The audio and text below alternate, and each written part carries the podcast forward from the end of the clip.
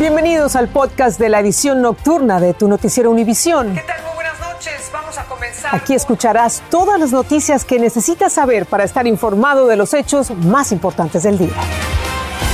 Es jueves 10 de febrero y estas son las principales noticias.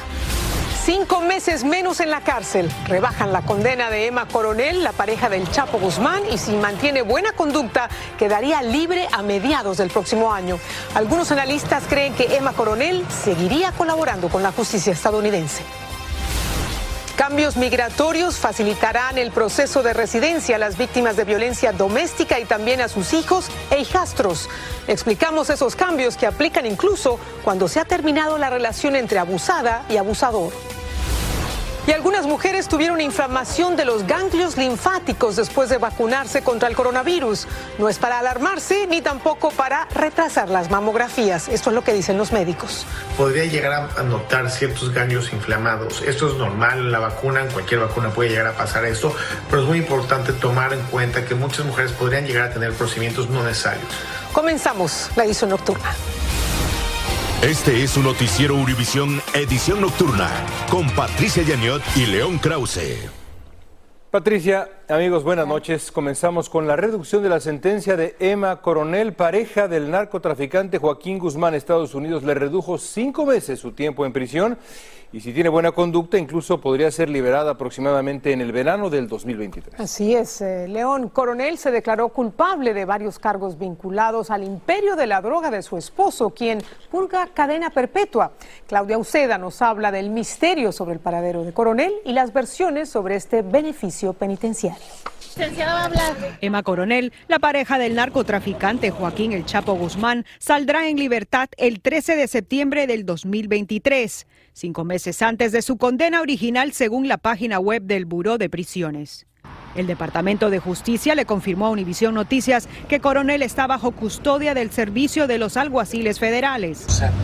Para este ex agente de la DEA, esto es un indicio de que Emma está colaborando con las autoridades federales. También se me hace raro que le quitaron cinco meses de su sentencia de tres años, que también indica que posiblemente todavía está colaborando con las autoridades federales. Pero el abogado de coronel Jeffrey Lichman afirmó que es un proceso normal y quiere que su clienta salga libre mucho antes, es decir, no en septiembre, sino en mayo del 2023. Nos dijo, las sentencias se cumplen en 85%, de modo que una sentencia de 36 meses significa que ella tiene que cumplir 30 meses y 6 días. Eso tampoco refleja confinamiento en casa o en una casa de transición por el último 10%. Así es que ella saldrá de prisión hacia mayo del 2023. A la madre de gemelas la sentenciaron en la capital en noviembre a tres años de prisión por delitos de conspiración para distribuir drogas y lavar millones de dólares que ilícitamente obtuvo su marido. Donde se encuentra en estos momentos Coronel es información confidencial del gobierno. No es un misterio el hecho de que la ubicación de la señora Coronel sea mantenida en forma confidencial, ni ella va a saber el momento que la van a sacar de la celda para transportarla. No se sabe si Coronel aún permanece en esta cárcel aquí en Virginia. Sus abogados ya habían pedido que sea trasladada a California. En Alexandria, Virginia, Claudio Seda, Univision. La administración Biden realizó dos cambios en su política migratoria para beneficiar a víctimas de violencia doméstica que buscan regularizar su estado migratorio en Estados Unidos. Estos ajustes tienen que ver con pruebas de la convivencia entre la víctima y el abusador. Además, permite a los hijastros solicitar la residencia aunque ya no haya relación entre la pareja separada por violencia doméstica.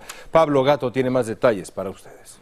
Hay varios cambios por parte del Servicio de Inmigración, pero resaltan dos estos cambios que ha hecho el gobierno para los casos de víctimas de abuso doméstico son fantásticos y absolutamente necesarios porque aumenta también el número de personas que son elegibles. El primero facilita a la víctima demostrar que convivió con la persona que la maltrató. El requisito previo indicaría que dentro de las evidencias tenían que mostrar que en el periodo de que estuvieron casados, que el aplicante o el solicitante de este beneficio y el agresor vivieron juntos durante el tiempo de matrimonio donde ahora inmigración no requiere que esa evidencia se limite solamente a las fechas de matrimonio en adelante, sino que puedan documentar que hayan convivido juntos físicamente, habitado en el mismo hogar en cualquier momento que precede o antes de la fecha de la aplicación. El temor entre las inmigrantes a denunciar a un abusador tiene muchas veces un motivo. Muchas mujeres inmigrantes no reportan los abusos de violencia doméstica por miedo a la deportación. La violencia doméstica es especialmente grave entre las mujeres inmigrantes, concretamente el triple del promedio nacional.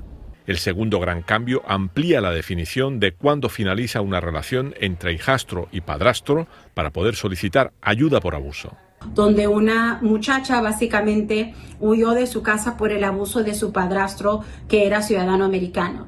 Y ordinariamente donde el divorcio de su padrastro y su mamá biológica hubiese cortado la relación para ella poder solicitar el, beneficio de BAWA, se ha eliminado ese obstáculo. Las solicitantes tienen que estar casadas con un residente permanente o un ciudadano o haberse divorciado hace menos de dos años para solicitar el beneficio. En Washington, Pablo Gato, Univisión. Vamos a hablar ahora de la pandemia. Cada vez son más los estados que eliminan el uso obligatorio de las mascarillas. Ahora el gobernador de Nevada lo ordenó con efecto inmediato, argumentando que en su estado ha descendido el número de contagios. La medida no es bien vista por algunos funcionarios, como la directora de los CDCs, quien advierte que el número de hospitalizaciones y muertes aún es muy elevado. Pedro Rojas nos amplía. Nevada se suma a una creciente lista de estados que están eliminando el uso obligatorio de mascarilla para contrarrestar la propagación del COVID-19. El gobernador Steve Sisolak dijo que su orden era inmediata y se basó en una rápida caída del número de casos. En las calles de la capital de la nación, los residentes expresan su visión del tema. ¿Sí o no la mascarilla? No, no. Yo de mi parte que la quiten, ¿qué tiempo le hubieran quitado? Sería bueno que también sea opcional de la persona, ¿verdad? Porque decidir yo misma por mí.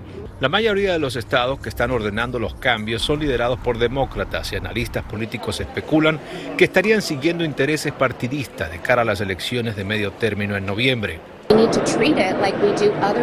Kim Reynolds, la republicana gobernadora de Iowa, dijo que necesitamos tratar al COVID-19 como cualquier otro virus y seguir adelante.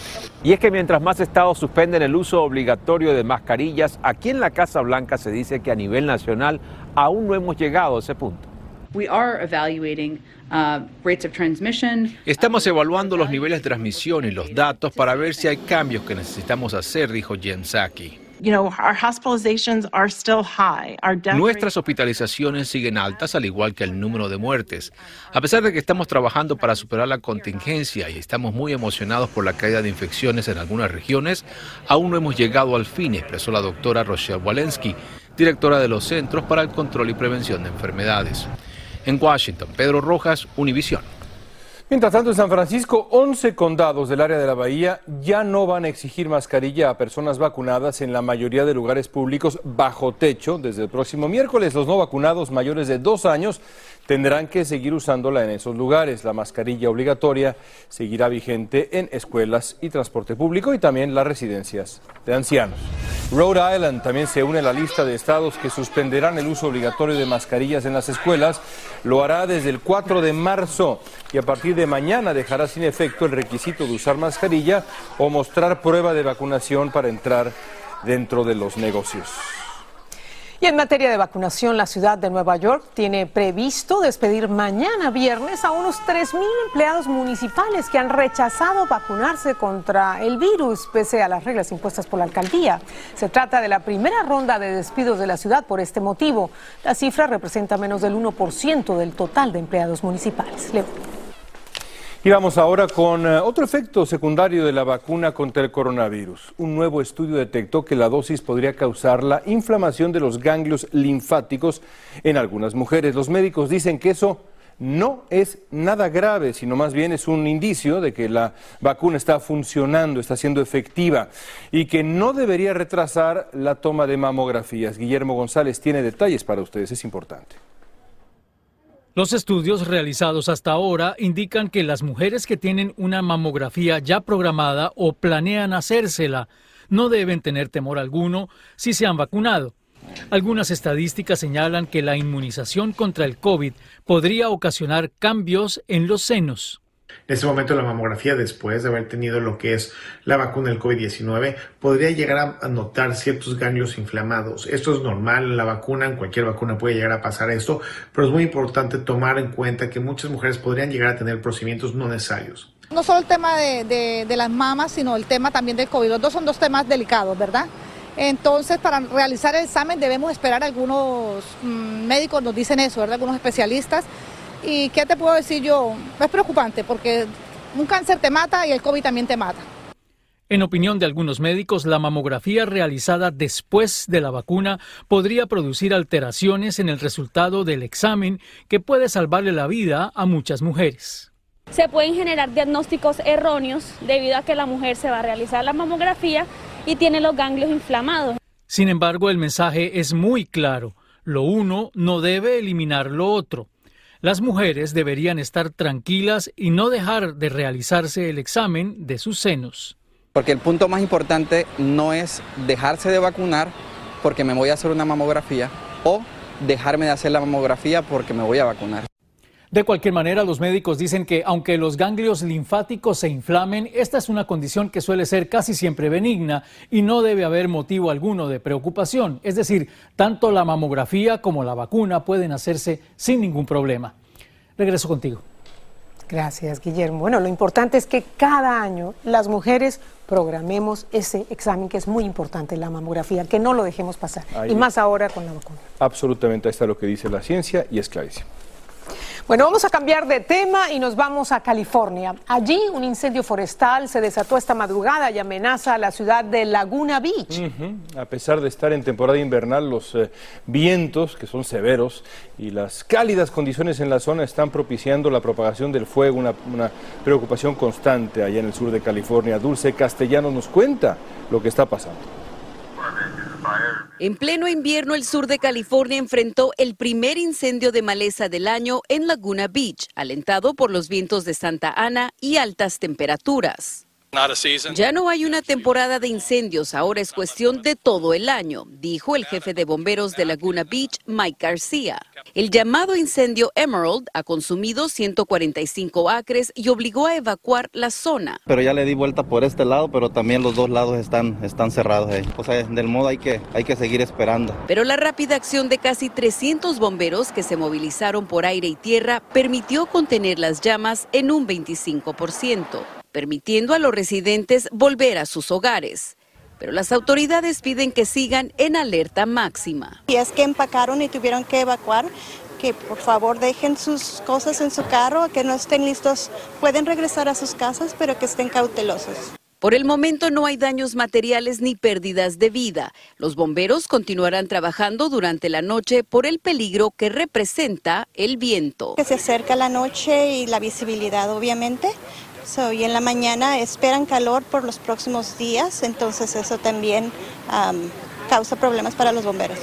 Los bomberos extendieron la alerta para toda la región del sur de California, ya que el pronóstico de los fuertes vientos y las altas temperaturas continuará hasta el fin de semana. En Laguna Beach, Dulce Castellanos, Univisión. Y seguimos en California. Allí reguladores demandaron a Tesla por discriminación a los empleados negros en su fábrica del área de la Bahía de San Francisco, donde se ensamblan la mayoría de sus vehículos. La demanda se presentó tras cientos de quejas de los trabajadores y sería un nuevo foco de tensión entre el dueño de Tesla, Elon Musk, y las autoridades del Estado.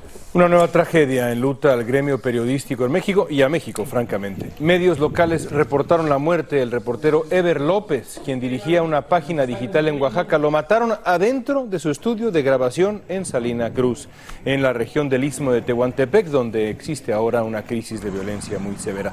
Es el quinto periodista asesinado en México en lo que va del 2022. Las autoridades dicen que ya detuvieron a dos personas.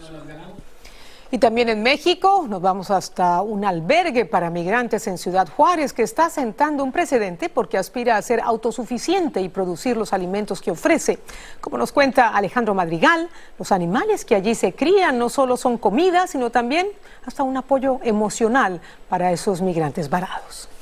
En este albergue de Ciudad Juárez, Chihuahua, no solo se reciben migrantes y solicitantes de asilo, sino también gallinas y cerdos porque aspiran a la autosuficiencia para producir todos sus alimentos. Un espacio que, va a tener la, capacidad de producir alimentos. Por otro lado, tienes un lugar seguro, un espacio seguro y digno para que las familias puedan desarrollar su, su proceso en el sentido más armónico posible. Y es que los costos de alimentar a una población casi permanente se han incrementado porque los solicitantes de asilo son obligados a esperar del lado mexicano por varios meses, hasta su fecha de audiencia en una corte estadounidense.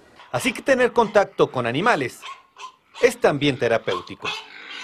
Te relaja, simplemente ir a donde están los, los gallineros, a darles de comer, claro que, claro que te ayuda, porque te hace de momento olvidarte de los problemas y tener algo que hacer aquí. El albergue ya tiene un invernadero para producir sus vegetales y este biólogo que diseñó la operación de la granja considera que se podría replicar en otros refugios. Y es un, modelo de, producción de alimentos más que nada para el caso de los albergues, que muchos de los, de, los, de los gastos fijos que tienen, pues es en base a, a, lo que es la alimentación. El presidente Joe Biden reactivó en diciembre pasado el programa Quédate en México implementado en la administración de Donald Trump, debido a que una corte así lo ordenara. Además, Autoridades estadounidenses han expulsado a más de un millón y medio de migrantes por restricciones impuestas por la pandemia. Ambas políticas han aumentado la presencia de migrantes en ciudades fronterizas y saturado albergues que en su mayoría viven de la caridad y de donaciones. En la Ciudad de México, Alejandro Madrigal, Univisión. Cuando regresemos, el gobierno salvadoreño libera a una mujer que cumplía condena luego de ser juzgada por abortar. Y en Nicaragua, el régimen de Daniel Ortega condena a una larga pena de prisión a un joven líder universitario. Estás escuchando el podcast de tu noticiero Univisión. Gracias por escuchar. Resultado de una larga lucha de organizaciones feministas, el gobierno de El Salvador finalmente liberó a una mujer que cumplía una condena de 30 años de cárcel después de sufrir una emergencia durante su embarazo. Primero fue acusada de aborto y al final fue procesada por el delito de homicidio agravado. Después de 12 largos años se reunió con su familia en el municipio de Yayantique, en el departamento de la Unión. Cada día lucharon y siguen luchando por las compañeras que todavía han quedado allá. Ya son pocas. Y sé que así como yo he salido este día, así también ellas un día van a poder obtener su libertad y van a poder estar con su familia. Él sí que no quiere dar a conocer su apellido. Es la quinta mujer que ha sido liberada desde diciembre de 2021. Hay otras 12 salvadoreñas que, según organizaciones defensoras de las mujeres, sostienen que han sido encarceladas injustamente por sufrir emergencias que las han obligado a abortar. En Nicaragua, el líder universitario Lester Alemán, quien encaró al presidente Daniel Ortega y lo instó a rendirse durante la revuelta social de 2018 en ese país, fue condenado a 13 años de cárcel. Alemán de 22 años fue acusado de conspiración para menoscabar la integridad nacional, junto a 46 opositores encarcelados por Ortega entre mayo y noviembre pasado. Qué valor que tiene Lester. Y en Bolivia, los partidarios de la expresidenta Yanine Áñez expresaron su enojo a las puertas del juzgado en el que estaba previsto que fuera enjuiciada en el juicio que Áñez enfrenta por acusaciones de instigar un golpe de Estado contra el expresidente Evo Morales en 2019. Este procedimiento, esta audiencia fue aplazada después de que sus abogados reclamaran la vulneración de sus derechos y violaciones al debido proceso. Áñez ha pasado 11 meses en prisión y de ser declarada culpable podría ser sentenciada a 12 años de cárcel. Y este fin de semana disfruten con el sábado futbolero de la Liga MX, mi Cruz Azul Dorado contra Necaxa, a partir de las 7.55, 6.55 Centro, 4.55 Pacífico, en vivo desde el Estadio Azteca por Univisión y TUDN. Vean el Cruz Azul ganar. La NFL patrocina un partido de fútbol americano en silla de ruedas en Los Ángeles. Las imágenes al regreso. Estás escuchando el podcast de tu noticiero Univisión. Gracias por escucharnos.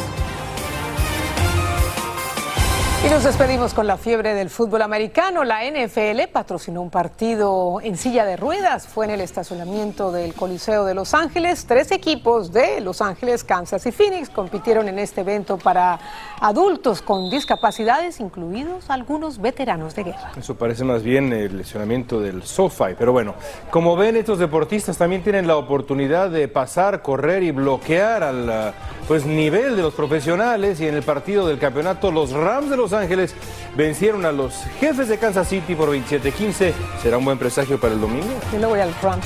Yo también.